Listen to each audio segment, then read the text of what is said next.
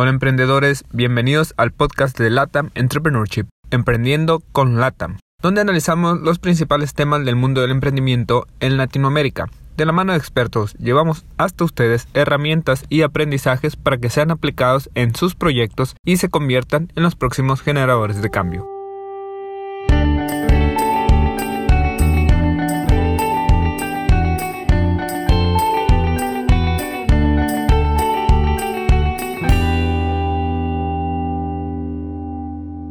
Hola emprendedores, bienvenidos a otro episodio de Emprendiendo con Latam y en esta ocasión tenemos como invitado a José Matos. José Cardoso de Matos es el encargado de estrategia y transformación empresarial en Biten, una firma consultora que ha desarrollado programas de aceleramiento que ha ayudado a emprendedores en varios países acercándolos a los ecosistemas de emprendimiento de Silicon Valley, de Alemania, Italia, entre otros. Y el tema que hablaremos hoy es cómo pueden los emprendedores potenciar sus ideas y sus proyectos. Bienvenido, José. Muchas gracias. Bueno, José, eh, pues como lo comentaba ahorita, tú tienes ya experiencia en, en cuanto pues a la consultoría de, de emprendimientos, ¿no? De, de, nuevos negocios y cómo desarrollarlos y cómo potenciarlos. Entonces, queremos saber cómo iniciaste tu carrera en este mundo, en el mundo de los negocios. Ah, bueno, pues eh, muchas gracias una vez más, encantado de estar aquí. Eh, pues eh, empecé con un trayecto muy tradicional, trabajando en empresas internacionales. De facto, la primera empresa donde trabajé fue una empresa inglesa, estaba en Londres. Después tuve algunas empresas internacionales, eh, por tanto, francesas, portuguesas y holandesas. Y finalmente estuve también en el sector financiero en la Bolsa de Lisboa, una empresa de, crédito, y hasta que decidí pues eh, iniciar eh, algunos proyectos propios con, con, algunos amigos. Empezamos haciendo, eh, por tanto, bueno, lo que hoy son llamadas startups, en el, en el momento no se, no se llamaba mucho así. Okay. Y, pues, dime. No, no, no, te escucho, te escucho. Y, por tanto, eh, después de eso, también em, empecé haciendo consultoría hasta que finalmente eh, con Beten estamos a ocho, ocho, años, un grupo de, bueno, de, de, de, consultores, de amigos, experientes, todos con experiencia no solamente en empresas, pero también en la constitución de estas startups eh, decidimos juntar fuerzas porque mm, juntos somos más fuertes, naturalmente, eh, y tenemos eh, la ventaja de que todos nosotros también ya hemos estado ahí y tenemos experiencia de hacerlo, no solamente en Portugal, pero también en otros países. Tuve experiencia de estar en Brasil también, y por tanto podríamos apoyar empresas y emprendedores eh, con, con, base en, la, en, nuestra experiencia. No, sola, no solamente sería algo teórico, eh, aunque naturalmente nos eh, pasamos de muchas, eh, de muchas prácticas corrientes, pero adaptadas y, digamos, desarrolladas con base en nuestra propia experiencia de, de emprendedores que somos todos. Excelente, entonces pues ya tienen experiencia tanto en Europa y en otros países donde están donde ustedes ya conocen prácticamente pues las culturas, ¿no? Como lo decíamos, la cultura de emprendimiento, la cultura de los negocios de todos estos países y, y pues como lo dices tú, ¿no? Se agruparon varios amigos, juntaron toda esta experiencia y ahora están ayudándole a, a emprendedores, a las startups, como dice, a pues a hacer digamos eh, pues acelerar ¿no? su crecimiento, eh, su desarrollo y potenciarlos. Pero ¿qué es, qué es un programa de, de, aceleramiento para aquellos que son nuevos, que, que, apenas tienen la idea y que no todavía no se adentran de lleno a este ecosistema? Si nos pudieras comentar qué es pues un aceleramiento. Muy bien, pues eh, gracias. pues digamos que es un, es un programa, como decíamos, de, de la idea al negocio. Por tanto, el primer punto es la idea. Hay que aclarar lo que es la idea, cuál es el objetivo, cuál es la necesidad que ha sido identificada y que se pretende pues eh, resolver, que se pretende eh, pues que sea que sea digamos eh, como decir que sea por tanto para la cual la idea va va al encuentro de, de un problema que ha sido detectado claro. pues, el primer punto la idea. La idea hace sentido. Hay de facto una necesidad en el mercado que tiene que ser pues eh, resuelta, ¿no? Claro, por la idea que tiene que ser, digamos, eh, eh, resuelta por la idea. y después, ¿cómo se puede, cómo se puede estructurar la idea? ¿Cómo se puede transformar la idea en un negocio? ¿Cómo, cómo podemos, digamos, montar una estructura para, para que eh, tenga suceso. ¿Cómo podemos, y ahora es, es el tema y, y, la palabra que se utiliza, y bien, cómo estructurar un modelo de negocio? ¿Cómo se, eh, digamos, monetiza la idea? ¿Cómo se puede transformar la idea en un negocio? ¿Qué necesitamos? Tenemos que tener desde el inicio una propuesta de valor, ¿Qué es eso? Es algo que, que, haga con que los clientes pues van a, a comprar nuestra, nuestra, nuestro producto, nuestra oferta en el mercado eh, eh, y, y, que van a buscarla sobre la, la, competencia. Porque, van, porque nos van a escoger eh, al revés de ir a, a, a la competencia. Es, esa es la gran diferencia. Por tanto, la propuesta de, de, de, valor es algo que nos diferencia, pero también es algo que valoriza lo que tenemos para ofertar en el mercado. Después, ok, tenemos la propuesta de valor, tenemos los clientes. ¿Quién son los clientes? ¿Qué problema vamos a, a, a resolver con, con, el tema, eh, con nuestra propuesta de valor? ¿Cómo llegamos a los clientes? ¿Cómo comunicamos la propuesta de valor? ¿Cuál es la relación que vamos a tener con los clientes? Por tanto, todo eso tiene que estar bien pensado y controlado. Y del otro lado, ¿cómo vamos a, a construir la propuesta de valor? ¿Qué, eh, qué tanto recursos necesitamos? Humanos, técnicos, financieros qué actividades, qué actividades vamos a tener que plantear para construir la propuesta de valor.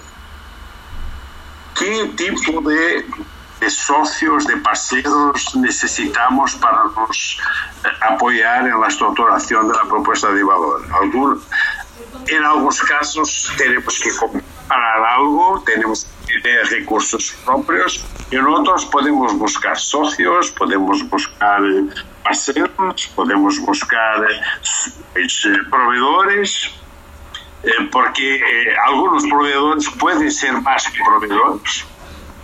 Por tanto, todo eso tiene que ser muy bien estructurado y todo eso tiene, tiene un coste este coste tiene naturalmente que ser menor que los beneficios que vamos a tener de la venta de la propuesta de valor.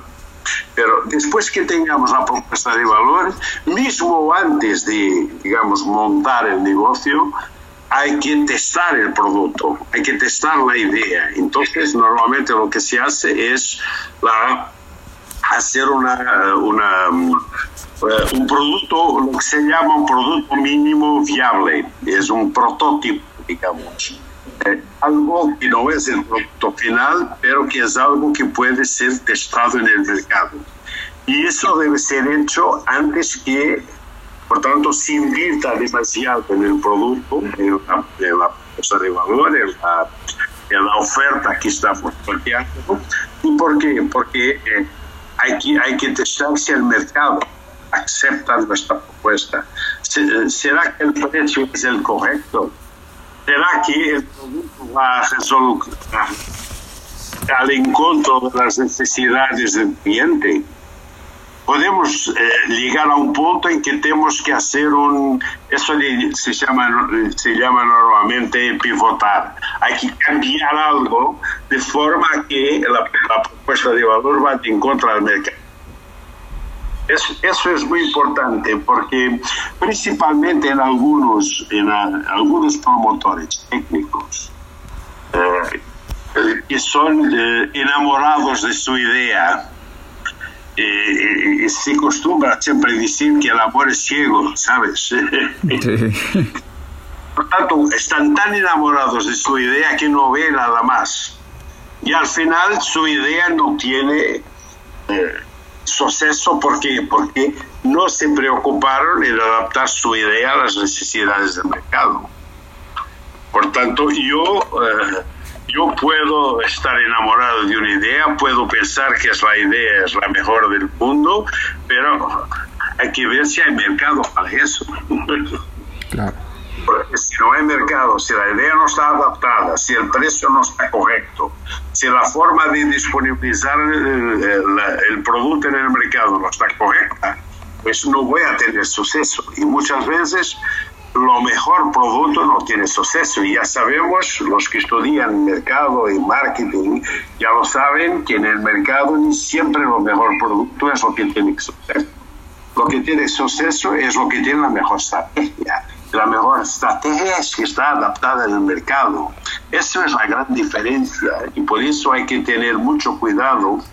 Principalmente eso es un consejo que tenemos que dar a todos los emprendedores atención que su idea puede ser la mejor para sí, pero no necesariamente para el mercado. Porque de facto, eh, como decía Peter Drucker, la empresa existe para tener mercado. Si no tiene mercado, ¿para qué hacer una empresa? ¿Para qué hacer un proyecto? No tiene futuro. Y por tanto, eso es lo, es lo, lo, lo esencial. ¿Sabes? Si estamos adaptados al mercado y si conseguimos tener eh, esta forma de tener suceso en el mercado, ¿sabes? Claro, buenísimo.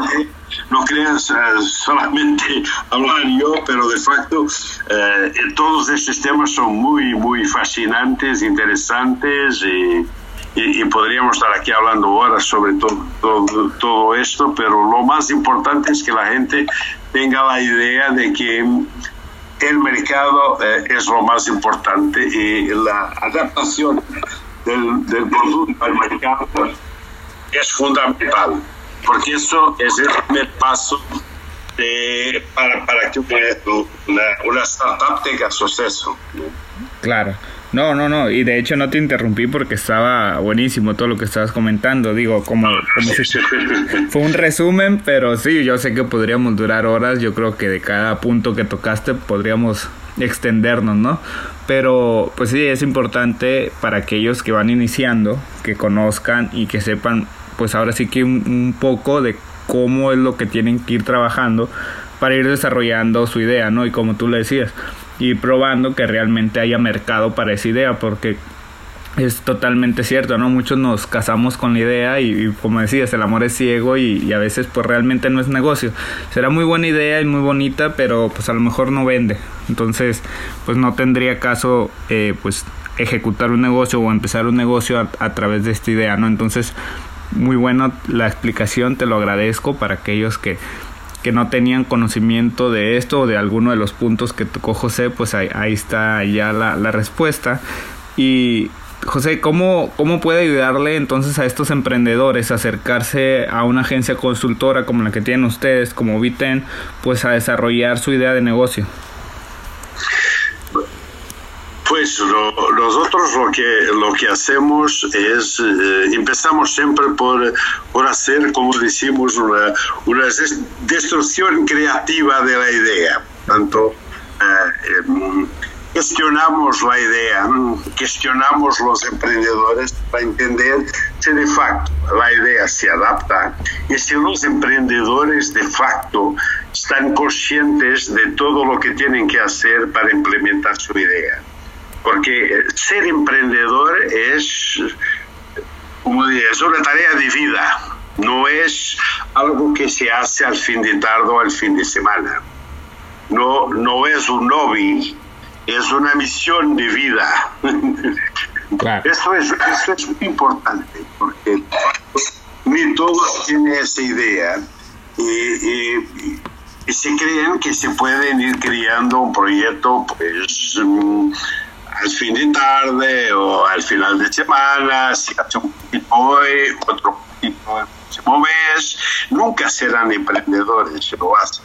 Por tanto, hay que de facto estar eh, debidamente comprometido con un proyecto para poder ser un verdadero promotor y es eh, emprendedor. Y eso es muy importante porque a partir de un momento cuando eh, el proyecto comienza, empieza a dar, a, ser construido y, que se pueda ver algo, ya que tenemos una, un, prototipo, un modelo, un, producto mínimo viable, como lo llamaba, eh, a partir de algo que se pueda mostrar. Naturalmente que necesitamos de, inversores, necesitamos de gente que nos, que nos apoye. Y bueno, un inversor no va a invertir en una startup sino gente que el, emprendedor está comprometido. Porque si el emprendedor no, no, no, no arriesga, ¿cómo quiere que el inversor va a, tomar el riesgo? Eso es algo que es, es muy, es muy, como decir, muy, muy importante. Y, y, siempre las culturas latinas, nosotros estamos muy habituados a eso. Eh, eso es importante decirlo porque mm, eh, los, eh, los pueblos eh, anglosaxónicos tienen una cultura mucho más emprendedora que los pueblos latinos. Y eso tiene mucho que ver con la, eh, ¿cómo decir?, la actitud sobre el riesgo. Y, eso es importante porque si, si no tomamos riesgo no vamos a conseguirlo. Eso es la primera parte, es la primera parte que debe, que debe ser tomada eh, en consideración.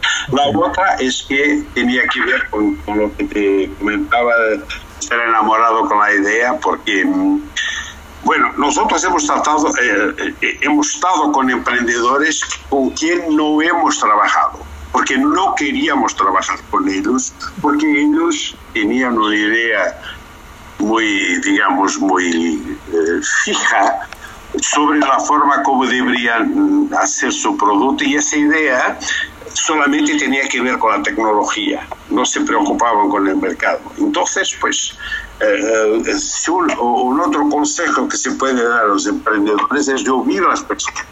No quiere decir que todos tengamos razón, pero si ellos tienen una visión muy, muy técnica de su producto, pero no considero los, los puntos del, del, mercado o no considero las características del mercado, pues puede ser, una vez más, el mejor producto tecnológico, pero que no tiene mercado.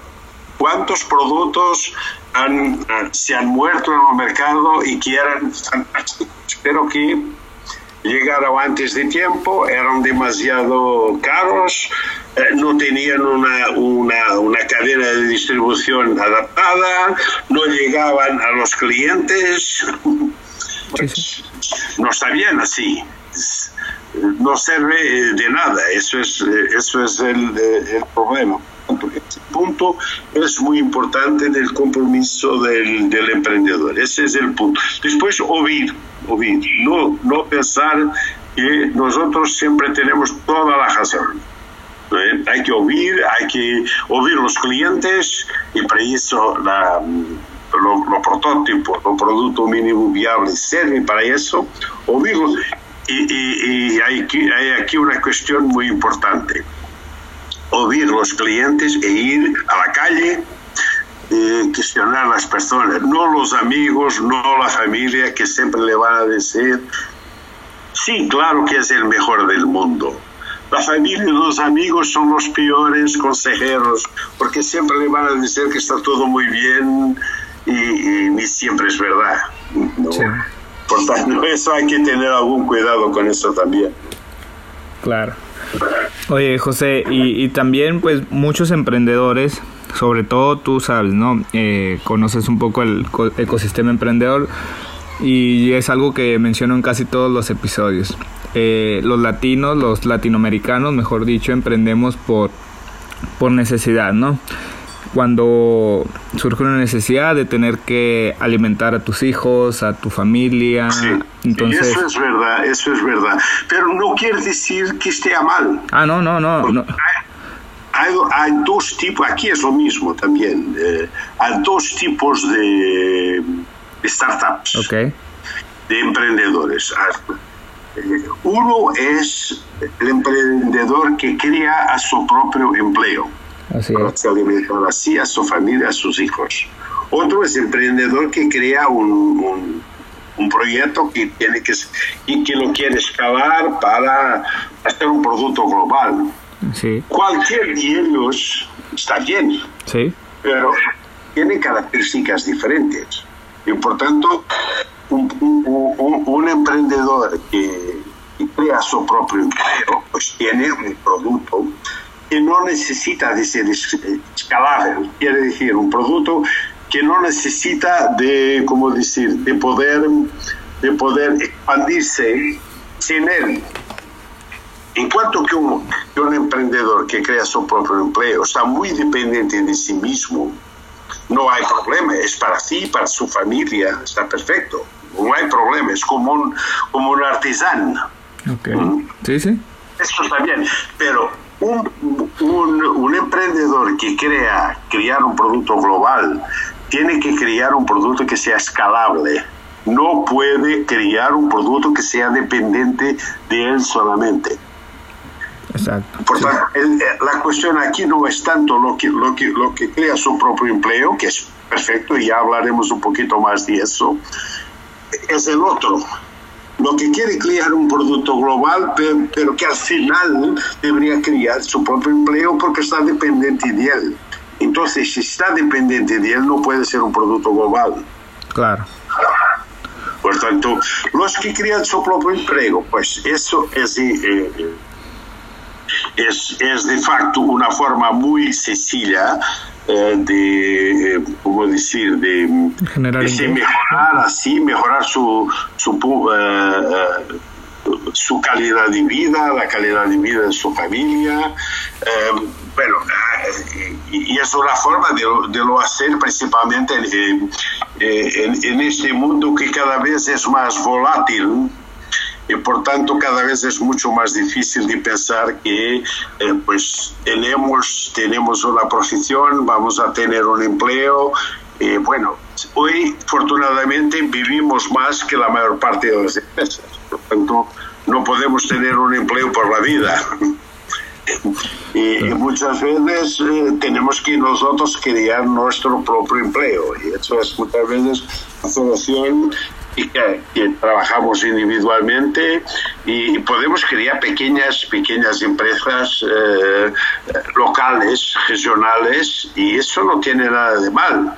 Eh, eso tiene, pero tiene siempre que seguir algunos de, de las reglas de que hablábamos al inicio. Claro. No eh, y en particular el construir un modelo de negocio que sea sostenible y aquí esta es una palabra muy importante porque cuando se habla de sostenibilidad siempre se, piensa en el medio ambiente, en los productos verdes, pero no es solamente eso. Una empresa, una, una actividad, un modelo de negocio que sea sostenible es algo que tiene futuro. La sostenibilidad tiene que ver con la manutención de cara al futuro y naturalmente que una de las formas de hacerlo tiene que ver naturalmente con todos los temas de la sostenibilidad perdón, ambiental, pero no solamente, la sostenibilidad económica es muy importante. Me siempre, me siempre eh, nos gusta también por un problema, por un tema cultural hablar de dinero, no estamos muy habituados a hablar de dinero, pero el dinero es esencial necesitamos del dinero para poder tener el gesto, para poder invertir, y bueno, para poder comer, para poder mantener la familia, para poder tener una vida mejor, necesitamos de tener dinero y para, ir, para producir dinero necesitamos de tener un modelo de negocio sostenible que nos pueda garantizar la expansión y la manutención del negocio de cara al futuro. Por lo tanto, todo este tema es importante y por eso es muy importante y es, y es algo que hacemos siempre en los programas de, de aceleración con los temas económicos. No de una forma, eh, como decir, muy, muy, muy mm, desarrollada okay. para un emprendedor, pero de una forma muy sencilla.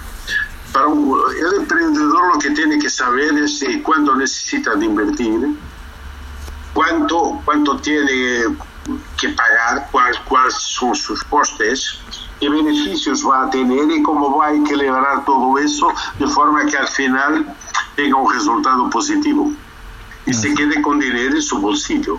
Así es. Eso es la parte más. Tenemos que hablar de una forma muy, muy sencilla, Claro. muy, muy directa y no utilizar términos muy técnicos Sí. que, que, que lo sabemos, pero que lo importante al final es que tengamos dinero en el bolsillo, punto. Claro.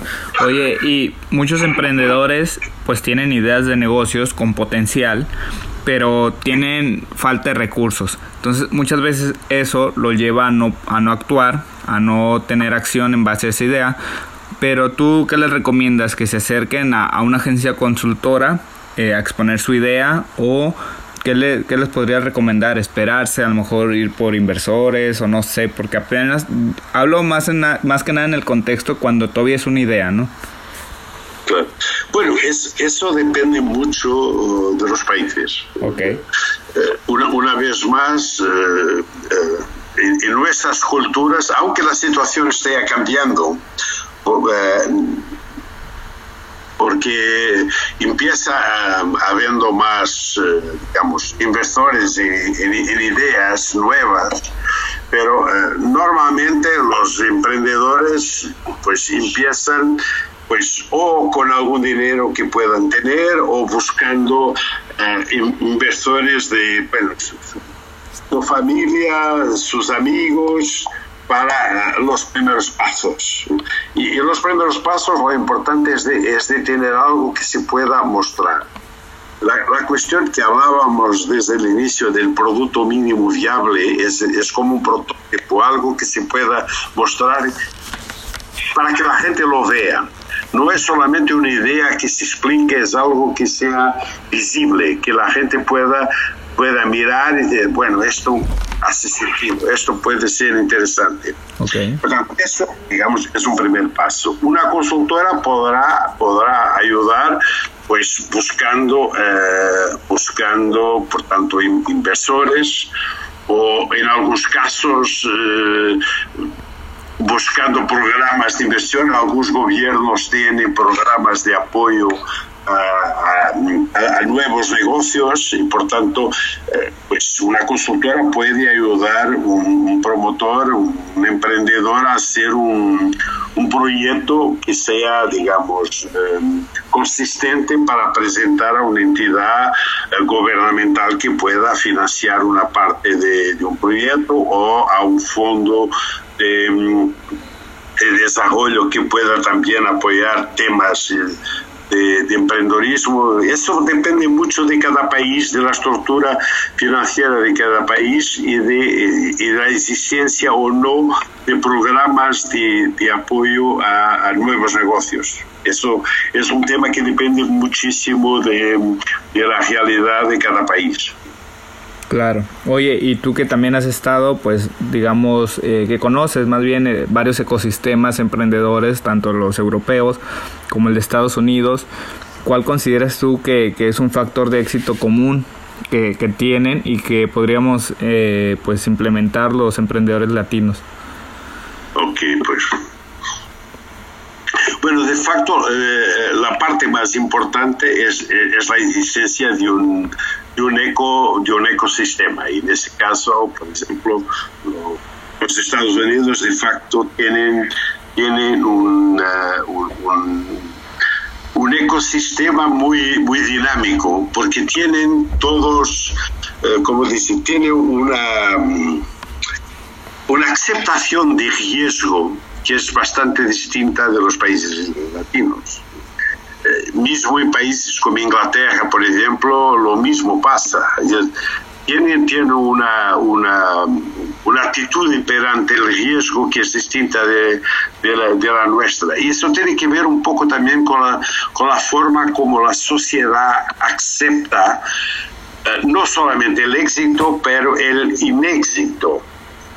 Eh, eh, quiero decir que en nuestros países, los países latinos, si, haces un negocio y no tienes suceso, pues la gente te mira un poco de lado, que bueno, que no tuve suceso. En Estados Unidos, si no tienes suceso, bueno, eh, qué bueno, ya has sentado, es una persona que arriesga, ya has hecho errores, pues no los, esos ya no los vas a repetir. Bueno, entonces es la persona ideal para un nuevo proyecto, porque ya, lo has hecho, ya sabes cómo hacerlo, ya has cometido un montón de horrores, eso ya no, no lo vas a hacer de nuevo, y por tanto, vamos por delante. Aquí en Europa, es, aquí en, en los países latinos es un poquito diferente. En Europa también hay grandes distinciones porque eh, tanto los países de, de, sur son, son distintos, aunque, por ejemplo, Italia es un país muy dinámico en ese tema. Eh, se nota también que en España en Portugal, pues las cosas también están afortunadamente cambiando, porque eh, de facto cada vez más las culturas emprendedoras tienen mucho que ver también, naturalmente, con todo ese desarrollo tecnológico aunque el, emprendedorismo no es todo tecnológico, también hay emprendedorismo pues casi artesanal como hablábamos antes, pero de facto todo ese desarrollo tecnológico tiene una influencia muy grande y, hoy eh, se puede hacer en cualquier país, aunque pues la existencia de un ecosistema que tiene que ver con las partes, eh, con los aspectos de financiación, la existencia de capital de riesgo para financiar esos proyectos. Eh, la existencia naturalmente de consultores que puedan apoyar esos proyectos eh, ayudándolos a hacer planes de negocios que sean no solamente viables pero demostrables perante los inversores. Eh, la, existencia de un sistema legal que, digamos que no sea un, un digamos, al desarrollo de, los negocios. ¿no? todos esos elementos de, de, un, de, un, ecosistema deben estar presentes. Y yo creo que eh, en, en, los países latinos todavía tenemos algún camino a hacer eh, tiene mucho que ver, tiene mucho que ver más con, eh, digamos, la, la parte institucional. La gente ya está, hoy los jóvenes de cualquier país latino o no latino, cada vez más son iguales, están mirados para la tecnología, eh, tienen la, digamos, la idea de que y tienen la ambición de hacer cosas distintas. tenemos que ser nosotros los más, los más antiguos, principalmente las instituciones que tenemos que cambiar para poder apoyarlos a desarrollar todo, todo su potencial, que todos beneficiaremos al final. Claro. Oye, ¿Y qué te gustaría cambiar de, de, los nuevos emprendimientos, de los emprendimientos que van surgiendo pues de manera reciente? ¿Cómo te gustaría que fueran creados? Perdona que no he entendido muy bien. ¿Cómo te gustaría que, que, surgieran los nuevos emprendimientos, los nuevos negocios que se están, que se están creando pues día con día? ¿Cómo te gustaría que, que crecieran? ¿Cuál, digamos, cuál sería su estructura o qué te gustaría que, que tuvieran distinto a como se hacían eh, pues años atrás? Ok, pues eh, yo creo que eso ya se está sintiendo y tiene que ver mucho con eh, las posibilidades que la tecnología, en particular las tecnologías de comunicación, eh, permiten y tiene, y tiene mucho que ver con el trabajo distribuido, el trabajo en equipo, eh, los equipos en, en puntos distintos del globo, por tanto el trabajo a distancia, la flexibilidad del trabajo. Por tanto, yo lo que creo es que las empresas cada vez más tienen que ser flexibles en varios, en varios temas.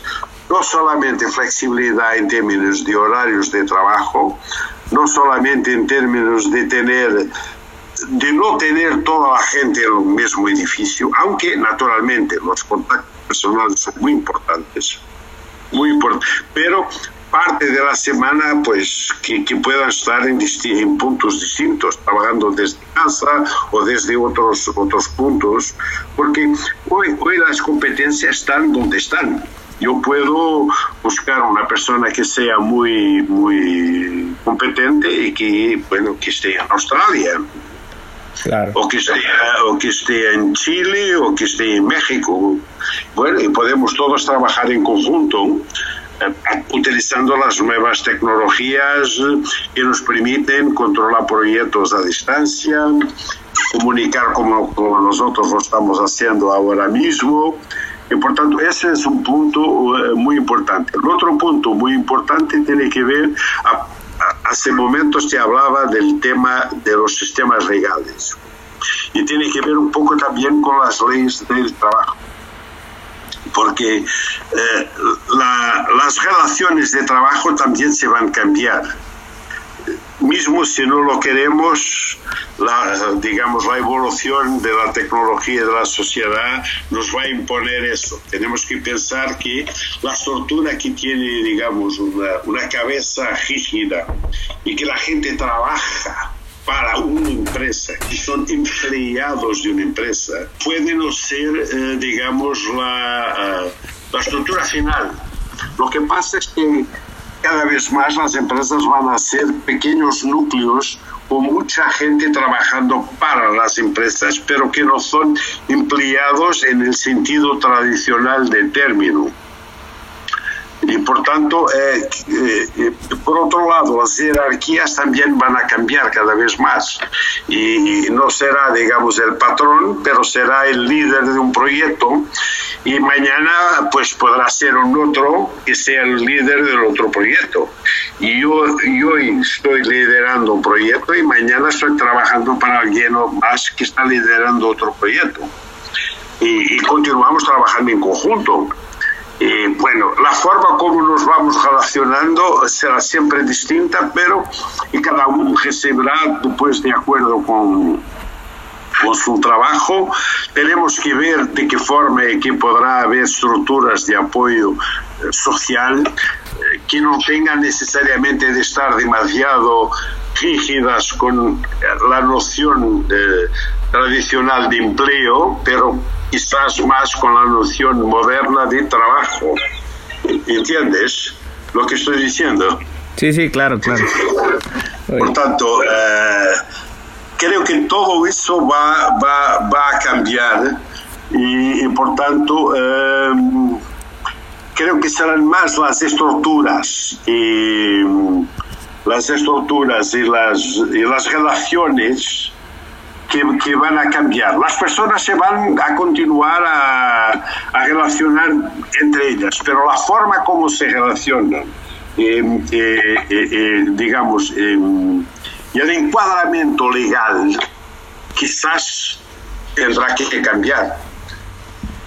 Esa es la forma como lo veo que tendrá que ser distinta de lo que estamos haciendo ahora. No sé si me he hecho entender bien.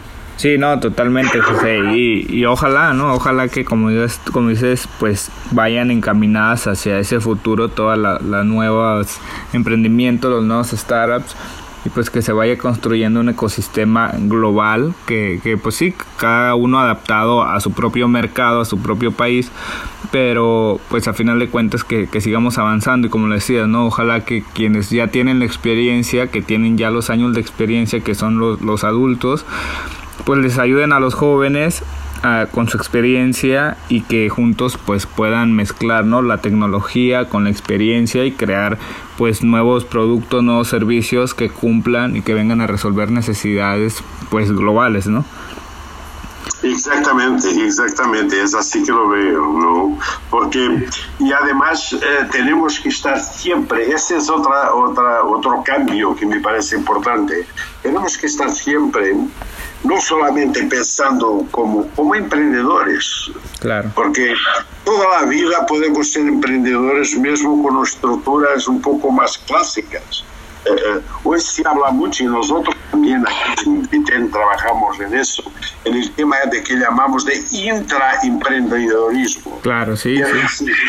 Fomentar el, eh, el emprendedorismo dentro de las empresas más tradicionales. Claro creando núcleos de emprendedores que puedan pues eh, surgir con nuevas ideas, cambiar eh, los modelos de negocio, porque de verdad eh, estamos en un mundo donde la innovación tiene que ser permanente. Y la innovación, como sabes, no es solamente tecnológica, puede ser de procesos, de modelos de negocios y finalmente de productos también, claro. Por tanto, todo, todo ese tema eh, va a obligar mismo a las empresas más tradicionales a tener una actitud de eh, emprendedorismo dentro de sus estructuras. Por tanto, todo ese tema es un tema que es permanente y nosotros tenemos que estar permanentemente, perdón, permanentemente, digamos, eh, atentos a, a esos cambios. Por supuesto, sí, sin duda la innovación tiene que ser la, la punta de lanza ¿no? de, cada, de cada proyecto, ya sea en emprendimientos o como tú lo comentabas, en intraemprendimientos que como, como también lo decías, es muy importante, ¿no? Innovar dentro de las organizaciones que ya existen y, pues sin duda es algo que, que, tiene que irse implementando en todo el mundo. José, también... Claro, exactamente. No, la actitud de emprendedora debe ser eh, global. Claro. Y todos nosotros tenemos que estar eh, pues atentos a todo eso y siempre pensando de esa forma. Los jóvenes, los menos jóvenes, pero todos nosotros, claro. Por supuesto. Oye, José, pues ya para, para ir cerrando, eh, hay una pregunta que le hago a todos los invitados y es, ¿cuál consideras tú que es la característica más importante que un emprendedor debería de tener? Ah, ok, muy bien.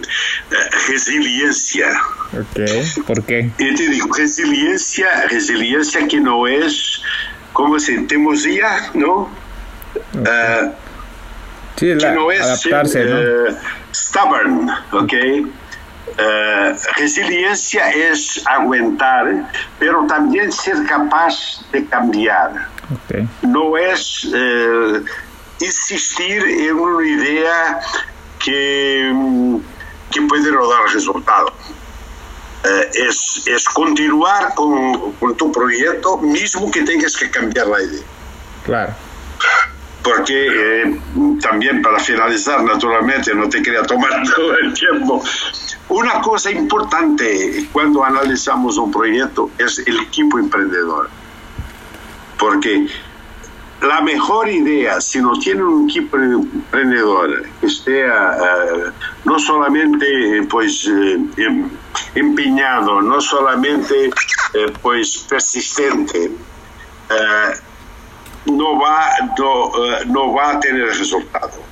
Al revés, un equipo, un buen equipo que sea resiliente, eh, un buen equipo que tenga, digamos, las competencias y que tenga la voluntad, puede, si esa idea no funciona, pues la, la hará funcionar con otra idea. Por tanto, la resiliencia es otra cosa también importante que está conectada con la resiliencia, que es muy importante, permíteme un minuto más. Y eso es una cosa que siempre hablo a los emprendedores el emprendedorismo no es un ejercicio solitario.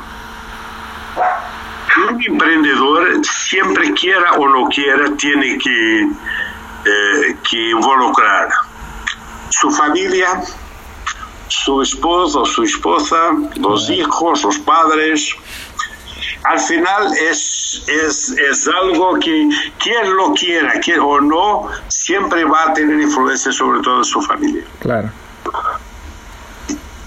Y por tanto, la decisión ni siempre es una decisión eh, solitaria.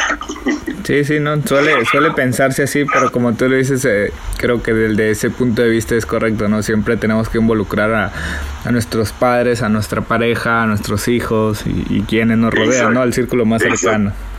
Sí, totalmente de acuerdo con, contigo y con esa respuesta. Oye, y ya por último, compártenos por favor tus medios de contacto, tus redes sociales, dónde pueden encontrarte o dónde pueden acercarse a Viten si alguien tiene pues la curiosidad o quiere presentar algún proyecto, una idea. Pues eh, nosotros nos podemos, eh, estamos en www.bten.pt.